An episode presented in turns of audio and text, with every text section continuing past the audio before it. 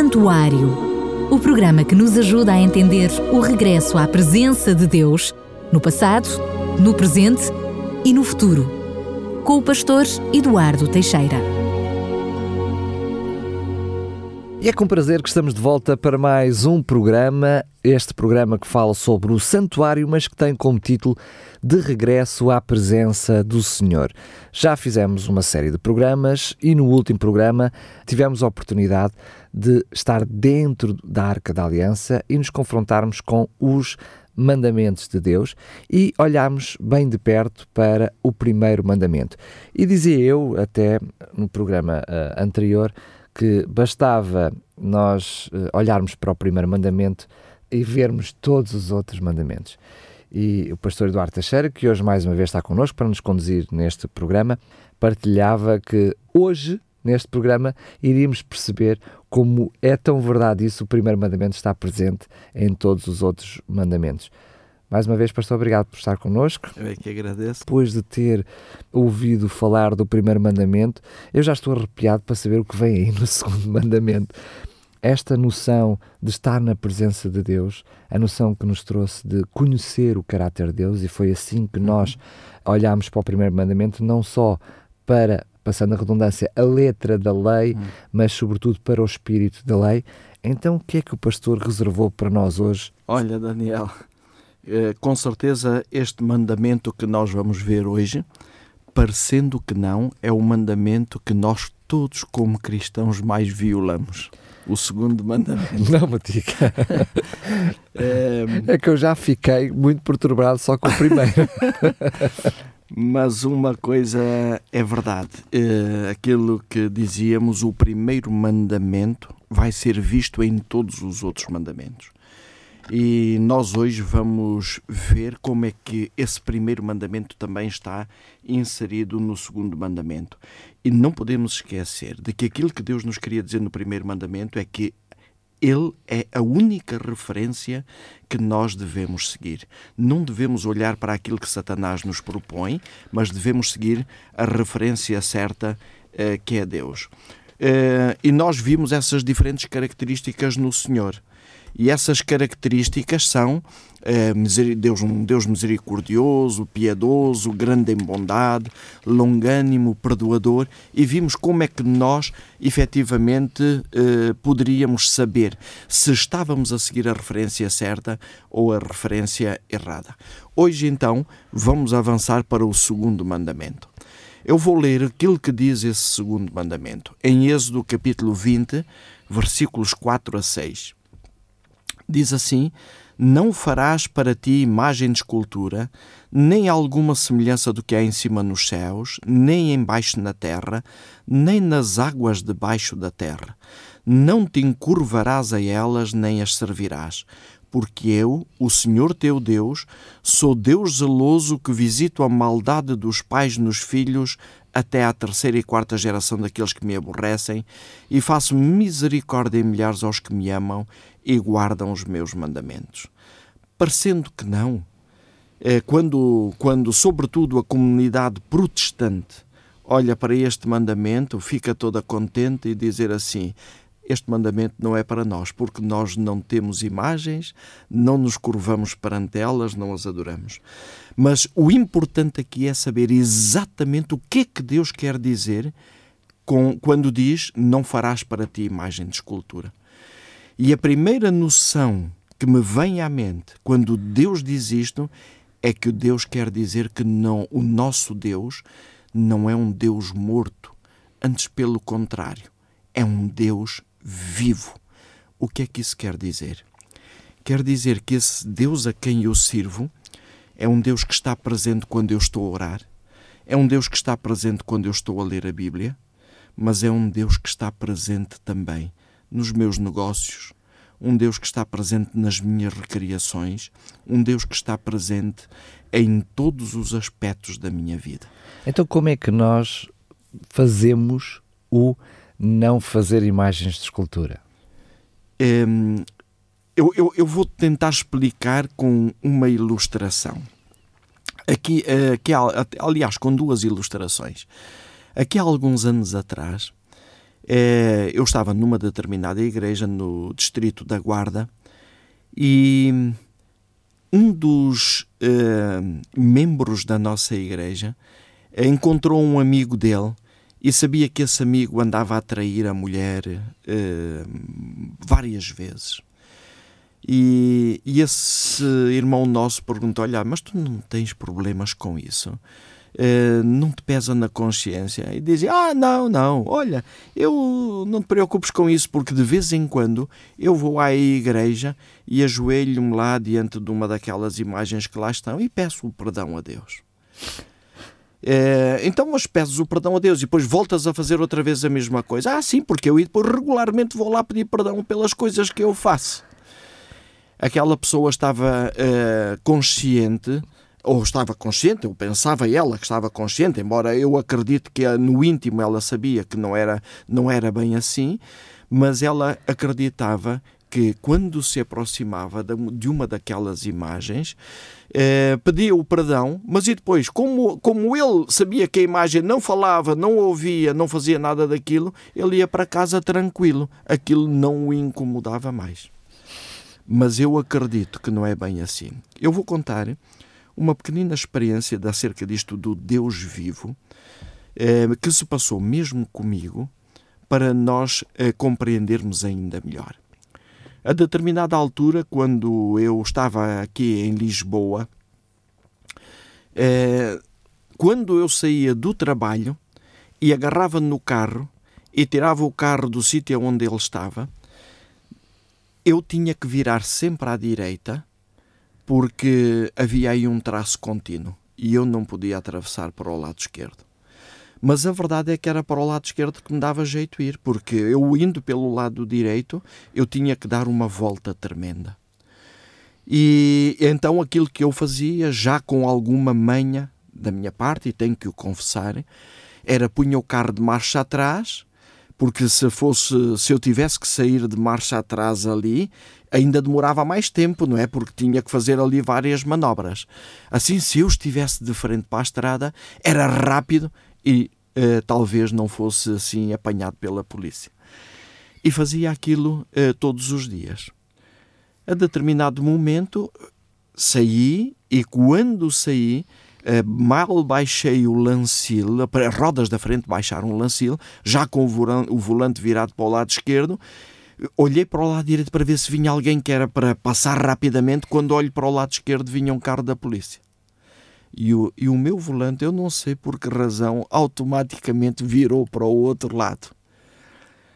E naquela altura veio à minha mente um pensamento claro como a água Deus a dizer-me a mim, quer dizer que só porque estava aqui a polícia já não transgrediste. Esqueces-te que eu estou aqui ao teu lado e que eu vejo estas coisas todas? E o pensamento continuou: quem é fiel no pouco é fiel no muito.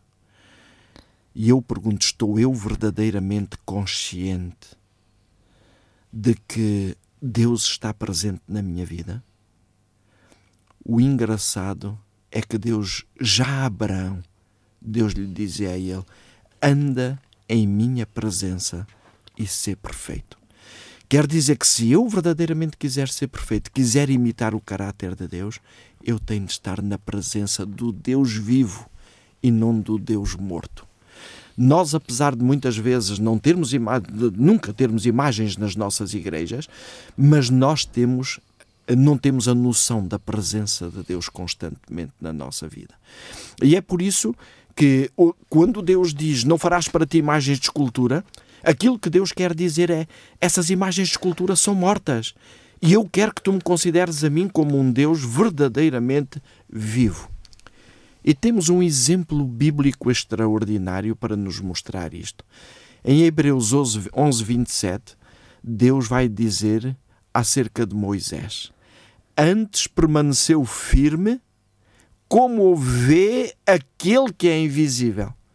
Quer dizer que Moisés, ele conseguiu ser aquilo que era, porque ele tinha constantemente a presença de Deus na sua mente. Eh, eu vou voltar a essa escritora cristã, Ellen White, eh, para mostrar como ela comenta este texto de, de Hebreus 11, 27. Ela diz: Pensai na vida de Moisés. Que paciência e tolerância caracterizavam sua vida. Esse caráter de Moisés não significa simplesmente resistência ao mal, mas uma perseverança firme, coerente e nós perguntamos a razão porquê que Moisés foi assim firme, coerente na sua vida. E ela continua dizendo vários aspectos da vida de Moisés. Diz assim: Ele mantinha sempre o Senhor diante de si e o Senhor era a sua mão direita. Quer dizer que para, para Moisés Deus não era um Deus morto, era um Deus vivo, um Deus que estava presente com ele.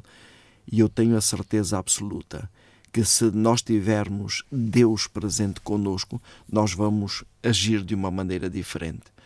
Eu às vezes costumo dar um exemplo de que se Cristo viesse a um almoço na minha casa e vamos supor quando os meus filhos eram pequenos, nós estaríamos todos animados ali pela presença de Cristo na nossa vida, não é? E vamos supor que Cristo estaria sentado ali no sofá a conversar enquanto se punha à mesa. E os filhos ainda pequenos poderiam dizer assim: Oh mamãe, nós ajudamos. Eles todos entusiasmados com a presença de Cristo. E a mãe disse: Olha, eu agradeço, olha, vamos usar o serviço mais bonito que nós temos aqui. Aquele serviço que só se usa quando vêm visitas especiais, não é? E agora imaginem que as crianças, ao tirarem os pratos, uma criança tropeçava e deixava cair os pratos e partia aqueles pratos. A mãe, com certeza, chegaria ali e dizia: Oh, querido, não interessa, olha, mais prato, menos prato, eu ajudo a apanhar os cacos, mas vamos continuar alegres. Jesus Cristo está connosco se Jesus Cristo não estivesse presente, o que é que ela diria ao filho? És sempre o mesmo desastrado, nunca fazes as coisas como deve ser. Era o meu melhor serviço. Era o meu melhor serviço. Quer dizer, a diferença que faz da noção, da certeza da presença de Deus na nossa vida. Significa que muitas vezes, mesmo de uma forma inconsciente, nós podemos olhar para a refeição como uma estátua de Deus quando é no momento da refeição que nos lembramos apenas e só de orar pelaquela refeição, ou mesmo fazemos da própria Bíblia uma, uma, uma escultura quando só nos lembramos da presença de Deus quando estamos a ler a Bíblia, muitas vezes de uma forma inconsciente, não é? por um lado, quando não nos lembramos desse Deus vivo e constante na nossa, na nossa, na nossa vida uh, e só o colocamos em alguns sítios, é, é, como se na prática tivéssemos a fazer esta imagem de escultura. É na igreja que está é. é que está é que está Deus, não é? É engraçado esse exemplo que tu dás, Daniel, porque se eu tivesse a noção da presença de Deus, mesmo algumas coisas que eu como, em que muitas vezes eu tenho a certeza que não são o melhor para a minha saúde. Eu, na presença de Deus, se Cristo estivesse ali em pessoa, eu iria apresentar esse prato e eu iria comer isso, sabendo que estava a destruir o meu corpo. É engraçado, porque realmente a presença de Deus é que faz todo o sentido na nossa vida e faz toda a diferença. Ela continua a dizer: Moisés tinha um, um profundo senso da presença de Deus ele via a Deus. Ele não olhava apenas através dos séculos para um Cristo que seria revelado, mas via Cristo a acompanhar de modo especial os filhos de Israel em sua jornada. Deus era real para ele e presente em seus pensamentos. E nós perguntamos qual foi o resultado disso. E então diz: quando chamado a enfrentar o perigo, suportar insultos, a ser mal compreendido por causa de Cristo, ele foi perseverante para suportar sem represálias.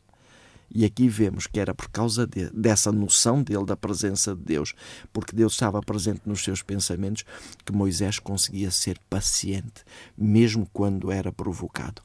Mas existe um outro texto das Escrituras que nos vai ajudar a compreender melhor esta questão das imagens. É de Salmo 115, versículos 4 a 8. Eu vou ler, porque vale a pena nós comentarmos um pouco isso. Os ídolos deles são prata e ouro, obra das mãos dos homens. Têm boca, mas não falam. Têm eh, olhos, mas não veem. Têm ouvidos, mas não ouvem. Nariz têm, mas não cheiram. Têm mãos, mas não abraçam. Têm pés, mas não andam. Nem som algum sai da sua boca. o que é que isto quer dizer? O nosso Deus, como é um Deus vivo, nosso Deus tem boca. E o importante é saber como é que Deus usa a sua boca. Eu tenho aqui dois textos que eu gostaria de comentar neste momento a este respeito. O primeiro deles é de Gênesis 28:15, que é a experiência de Jacó. Uh, todos nós sabemos como é que era Jacó. Foi um mentiroso, um usurpador, trapaceiro. um trapaceiro. Mas uh, hoje, de certeza que nós não o queríamos ter como membro da nossa igreja. não o queríamos ter. Mas a verdade é que depois disso tudo e perante todas essas trafolhices que ele fez, o irmão dele tomou uma decisão. Quando o nosso pai morrer, eu vou matá-lo. E com esta ameaça, Jacó fugiu. Mas eu acredito que nessa fuga de Jacó, ele começou logo a pensar, porque ia para uma terra, nunca mais ia poder ver os pais, ia para uma terra distante, Jacó aí logo ele se arrependeu uh, das coisas que ele tinha feito. E então à noite, quando ele dormiu, lá com uma, com uma almofada como cabeceira, ele teve um sonho e viu realmente esse sonho da escada. E Deus aparecer-lhe a ele, e Deus disse-lhe isto: Eis que eu estou contigo e te guardarei por onde quer que fores. E te farei tornar a esta terra, porque te não me deixarei até que te haja feito o que te tenho dito. Às vezes até parece que Deus estava uh, contente com aquilo que o Jacó tinha feito. Mas não. Aquilo que Deus estava a fazer era verdadeiramente animar um pecador. Não com a perspectiva daquilo que Jacó era, mas com aquilo que Jacó viria a ser, não é? Tu parece que vais adivinhando os temas seguintes. e o tema seguinte é esse mesmo. Como é que eu virei a ser? Mas olha, Daniel, aquilo que Deus aqui estava a dizer a Jacó era que Deus estava a usar a sua boca para encorajar o pecador a mudar a sua vida. Não é por causa de tu seres um pecador, Jacó, que eu te vou abandonar. Eu vou continuar ao teu lado, porque eu tenho esperança que tu venhas a modificar aquilo que tem sido a tua vida. Eu estarei contigo. Aqui nós podemos começar logo a perguntar: se eu não usar a minha boca para animar, para encorajar aquele que se perdeu, aquele que errou na sua vida, a que referência é que eu estou eu a seguir outra vez? O tal primeiro mandamento aqui. É curioso que depois, numa outra ocasião, Deus vai dizer, por exemplo, a Josué: quando Moisés uh, morreu, Josué vai substituí-lo, mas Josué era um, uma pessoa uh, fraca, uma pessoa com uh, alguns temores, uma pessoa que não tinha autoconfiança nele. E, e Deus vai dizer a Josué isto assim: Não te mandei eu? Esforça-te e tem bom ânimo. Não pasmes nem te espantes, porque o Senhor teu Deus é contigo por onde quer que tu andares. Quer dizer, a uma pessoa tímida, Deus usa de novo a sua boca para encorajar, para o animar, para lhe dar a certeza de que Deus vai estar ao seu lado. É desta forma que Deus usa a sua boca. E é curioso que Deus tem que o fazer por três vezes. Ou seja, eh, Deus não o fez apenas uma vez esperando que ele assumisse e acreditasse naquilo que Deus está a dizer. Deus fez todas as vezes que foram necessárias até ele sentir essa confiança em Deus. É verdade. Deus não desiste de nós à primeira. Vemos que Deus é pacientemente perseverante. é, vale a pena conhecer este Deus. Vale a pena seguir outro Deus. Ainda em relação a Jesus Cristo, numa profecia concernente a Jesus, em Isaías, no capítulo 50, versículo 4, diz assim: O Senhor Jeová me deu uma língua erudita para que eu saiba dizer a seu tempo uma boa palavra ao que está cansado uma boa palavra àquele que errou. E realmente, quando nós vamos ver a vida de Jesus Cristo, a vida de Jesus caracterizou-se por isso, por ele saber dizer uma boa palavra ao que está cansado. Vemos isso, por exemplo, com Maria Madalena. Quando todos a queriam apedrejar, Jesus diz: Olha, eu não estou aqui para te condenar, estou aqui para te amar. Mas olha, um conselho: não peques mais, não voltes a fazer isso. Que extraordinário ouvirmos, depois de nós errarmos, da boca do próprio Jesus, uma palavra desse género. Vemos isso quando Jesus se encontra com Zaqueu, quando Jesus se encontra com os publicanos, quando Jesus se encontra com o próprio Pedro, não é? Quando Pedro negou o olhar de Jesus terno a dar-lhe a certeza de que Pedro, apesar de tu me negares, eu estou contigo. Que bonito nós sabermos que Deus usa a sua boca não para condenar, não para criticar, não para acusar, mas para animar. Lembro-me a determinada altura, Daniel, num colégio onde eu fui para porque tinha sido convidado para fazer uma semana de oração com os alunos desse colégio. Foi muito interessante. Pediram-me para apresentar este tema e eu apresentei e então havia, eu dormia lá mesmo no colégio, o colégio tinha um internato, né? E todas as noites os jovens um pouco animados com isto, e com certeza não só com isto também, porque eu jogava futebol com eles e eles à noite queriam estar comigo e vinham ao meu quarto. E havia ali um jovem que na altura teria os seus 15 anos, que ele me dizia assim: Ó oh, pastor, sabe o que é que eu gostaria quando fosse realmente maior?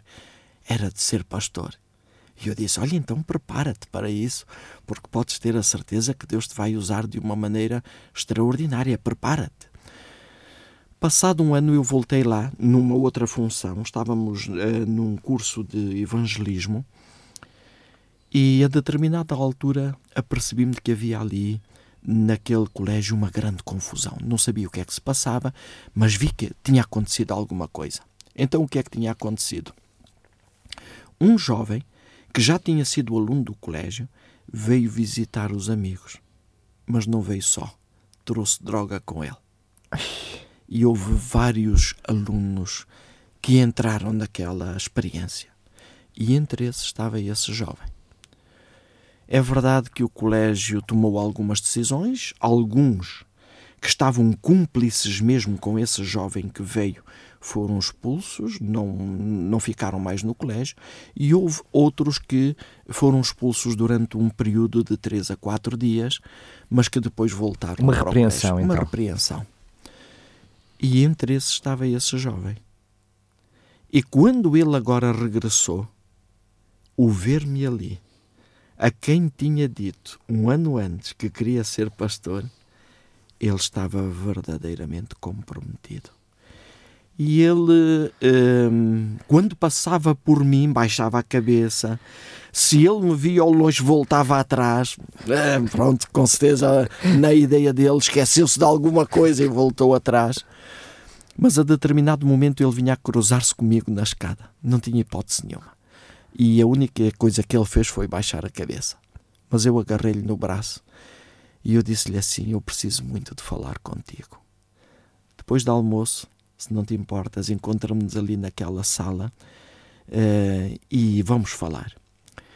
Aquela sala era uma sala grande e tinha lá as cadeiras e era uma sala que, curiosamente, quando a gente abria a porta, a porta fazia sempre um ruído.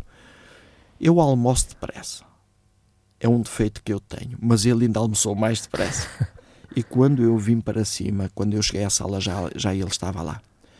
A porta abriu-se, fez o tal ruído, mas ele tinha a cabeça para baixo. Ele nem sequer. Podia ter sido outra pessoa qualquer. E quando eu me sentei ao lado dele e disse: Olha, eu não te vou roubar muito tempo.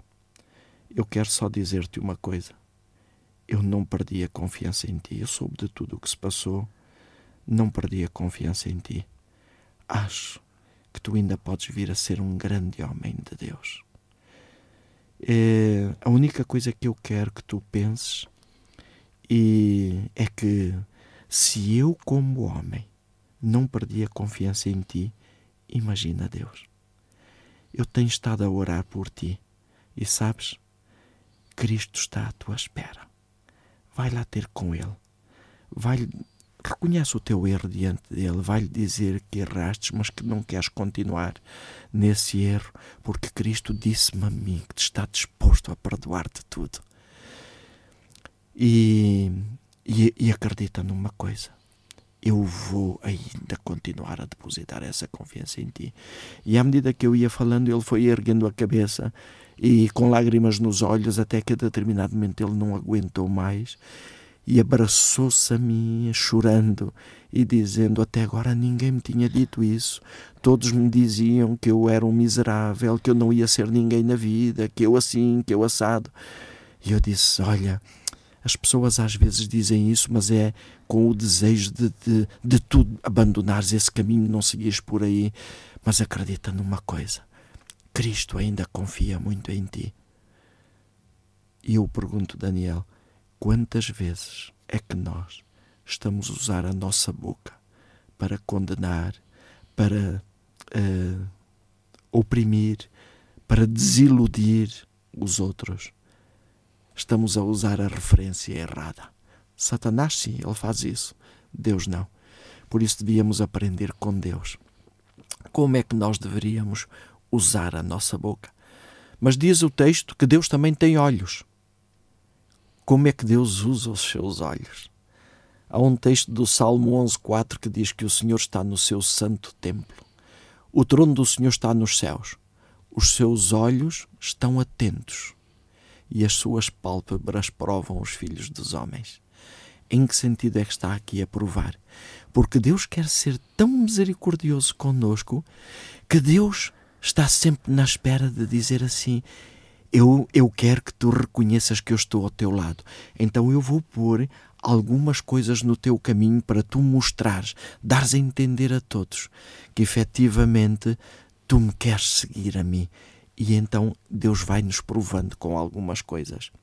Mas é interessante que existe um outro texto do Salmo 33, versículos 18 e 19.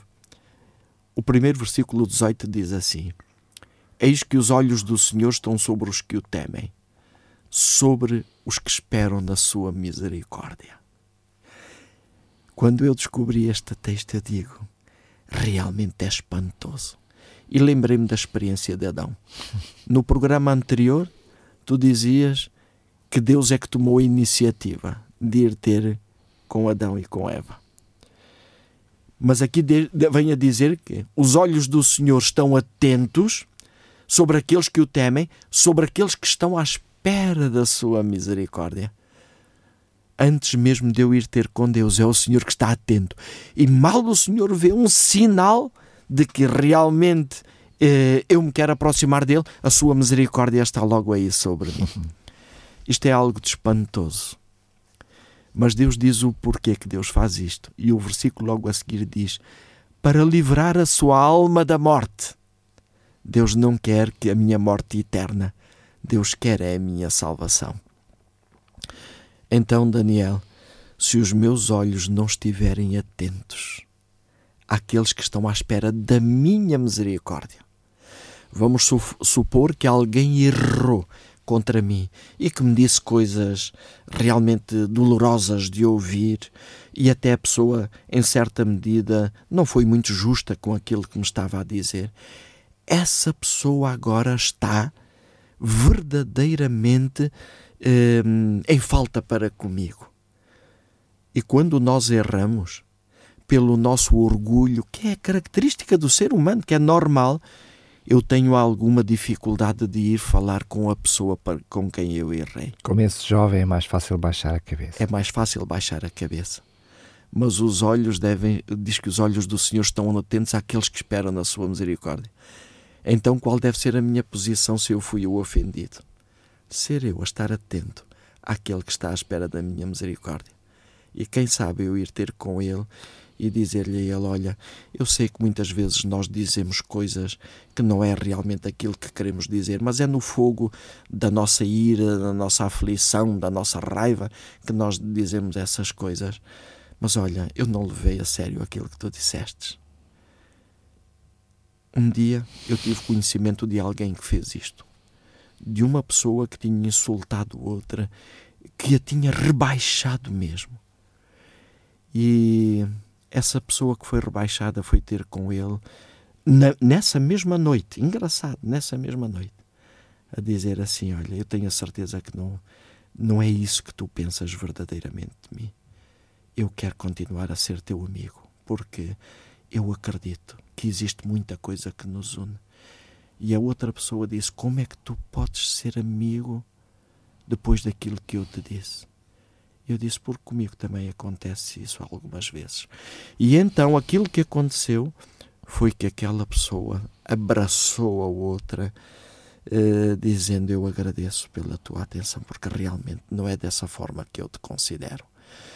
Os nossos olhos devem estar atentos àqueles que estão à espera da nossa misericórdia. Se eu não fizer isso, mais uma vez, a que referência é que eu estou a seguir? Que Senhor é que estou a seguir? É o primeiro é mandamento. É o primeiro mandamento. Continua a dizer que Deus tem ouvidos há um texto que diz que os justos clamam e o Senhor os ouve e os livra de todas as suas angústias. Aliás, o Salmo 34 tem muitos versículos que mostram isto, que o Senhor eh, está atento e o Senhor ouve as nossas súplicas. Eu, perto do ano eh, 2000, penso que mais ou menos em 98, 99, li um artigo muito interessante eh, de alguém que dizia que era de um psicólogo que o grande problema do século XXI é as razões as maiores razões porque as pessoas iriam deixar de ir ao trabalho, de estar com baixa, seriam razões do foro psicológico e não propriamente razões físicas. E é muito engraçado que ele dizia ali que o grande problema seria porque as pessoas não tinham quem as ouvisse. Porque hoje a vida é tão apressada, tão apressada, que nós não temos tempo para ouvir os outros. Eu vou mencionar um outro texto e já vou comentar isto. Nesse outro texto uh, diz no, em 2 Samuel, capítulo 22, versículo 7, Estando eu em angústia, invoquei ao Senhor, e a meu Deus clamei do seu templo ouviu ele a minha voz e o meu clamor chegou aos seus ouvidos. Engraçado. Deus tem tempo para nos ouvir. Deus não rejeita ninguém que vai ter com Ele. Deus ouve. Num outro texto ainda, diz assim, e eu vou usar este também depois para aquele que diz que Deus tem mãos, mas que diz Eis que a mão do Senhor não está encolhida para que não possa salvar, nem o seu ouvido agravado para não poder ouvir. Em Isaías 59. É engraçado que eu costumo dizer que felizmente que Deus não sofre de otites. seu ouvido não está agravado. Deus ouve. Daniel, quando eu não tenho tempo para ouvir alguém, eu não estou a seguir a referência certa estou a seguir a outra referência. E neste mundo nós cada vez mais temos dificuldade de encontrar pessoas que ouçam. Mas a verdade é que existem pessoas com tantos problemas que quando elas encontram alguém que ouve, elas absorvem essa pessoa. Porquê? Porque é raríssimo encontrarem alguém que ouça. Mas todos nós, como cristãos, deveríamos ter a capacidade de ouvir. Sendo que o verbo que parece, uh, quando diz que Deus ouve, significa que Deus atende, ou seja, é, devia ter sido mais traduzido Deus atende, ou seja, Deus ouve, mas não ouve apenas, não faz apenas uma escuta passiva, ele faz uma escuta, ativa, não é? é? Isso é que é o importante, é nós ouvirmos ativamente. Não é ouvir apenas para, opa, olha, descarrega lá aquilo que tu queres dizer. É ouvir com atenção. Porque a maior com interesse parte genuíno vezes, que está com a ser interesse genuíno. Porque a maior parte das vezes a cura para essa pessoa não vem daquilo que nós dizemos, vem de termos a capacidade de a ouvir, porque aquilo que ela precisa é desabafar, porque quando as pessoas desabafam, sentem-se aliviadas, porque disseram aquilo que deviam que queriam dizer, mas que ninguém as ouvia.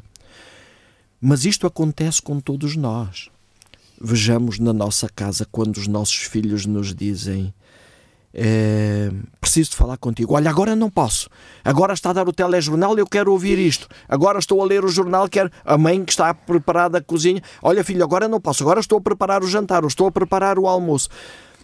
Quantas vezes, mesmo na nossa própria casa, os nossos filhos querem uma palavra de atenção e nós não a temos porque não conseguimos ouvir. Há muita outra coisa que nos preocupa, que nos ultrapassa e aqui nós não conseguimos ouvir as pessoas. Mas uma coisa é certa: diz que Deus tem ouvidos. Se eu não tiver ouvidos, a que referência estou eu a seguir? Mas que diz que Deus tem mãos. E este texto está aqui a dizer claramente: a mão do Senhor não está encolhida para que não possa salvar. Ou seja, quando alguém cai, estou eu disposto a erguer essa pessoa ou estou eu disposto a empurrar essa pessoa, rejeitando-a porque ela errou tremendamente? O que é que estou eu disposto a fazer?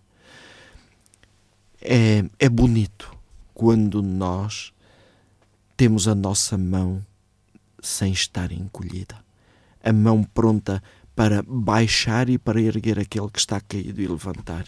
Mas curiosamente temos uma mão ávida para poder receber, não é?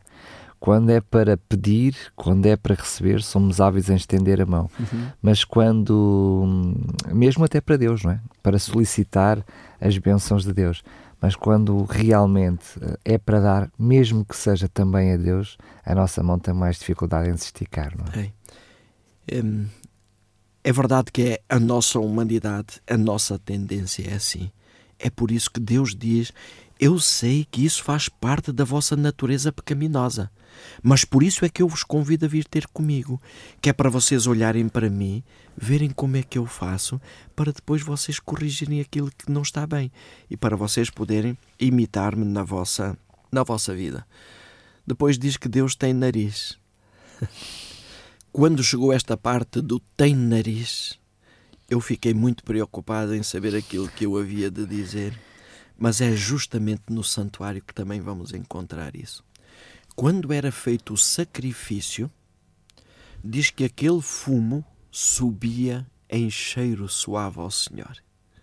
E porquê que subia em cheiro suave ao Senhor? É engraçado que aqui há algum tempo uh, atrás, eu numa, numa apresentação também numa igreja, eu, eu dei a explicação que eu vou dar aqui e havia ali um irmão nosso que ficou maravilhado, mas vi que ele sorriu. E à saída diz-me ele assim: Ó oh, pastor, aqui há algum tempo atrás houve alguém que me perguntou porquê que Deus diz ali que aquele fumo subia em cheiro suave ao Senhor quando o animal era sacrificado. Até porque nós sabemos que era um cheiro nauseabundo. É? Sim, é, é, ah, era queima, queimado queimar, carne, queimar portanto, carne. sabemos que não é um cheiro agradável. E, mas sabe, aquele, aquele irmão nosso disse assim ao outro senhor: Olha, não sei, mas com certeza é porque Deus gosta do cheiro da carne assada. mas não, mas não. O que é que isto quer dizer? Quer dizer que aquele pecador que tinha ido ali aceit, reconheceu o seu pecado, aceitou a Cristo como seu substituto e isso para Deus era agradabilíssimo. Então aquele fumo para Deus era um cheiro suave, porque era um pecador que se tinha arrependido e que tinha aceito o Messias como seu substituto na vida. Mas ainda em relação a essa questão do nariz, eu quando falou nisso, eu lembrei-me logo e pensei que era aí que ia falar, eh, porque curiosamente, quando eh, olhamos para o incensário, e vemos que aquilo representa as orações dos santos que sobem ao céu, na realidade nós não deveríamos dizer Deus ouve as nossas orações, mas deveríamos dizer Deus cheira as nossas orações. E Deus sente, e Deus sente as nossas orações. Mas também nós nos deveríamos alegrar muito com o progresso espiritual dos outros. Quando vemos alguém que abandona a sua vida de pecado e se entrega a Cristo, aquilo para nós devia ser a coisa mais preciosa que há. Mesmo quando algum irmão que, que errou na sua vida, mas que agora está a corrigir, que agora se arrependeu daquilo, para nós já não deveríamos pensar mais mal desse irmão. Deveríamos era estar alegres por ele se entregar. Se eu não fizer isto, a que referência é que eu estou é que a seguir? Senhor é que eu estou a servir. É verdade. Diz que Deus tem pés para andar. Como é que Deus usa os seus pés?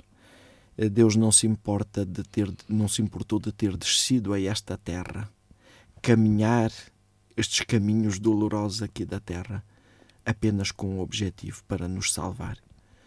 Também nós não devemos regatear esforços para ir aqui ou para ir ali, para fazer esta viagem ou aquela, tendo em vista a salvação das outras pessoas. Eu deveria estar disponível para ser uma ajuda para quem quer que necessite. Deus chamou-nos para o representarmos aqui na Terra. E eu diria que também nós devemos ser pessoas vivas para estarmos atentos às necessidades dos outros. Deus necessita que sejamos a sua boca, os seus olhos, os seus ouvidos, as suas mãos, o seu nariz, os seus pés, em primeiro lugar no nosso lar.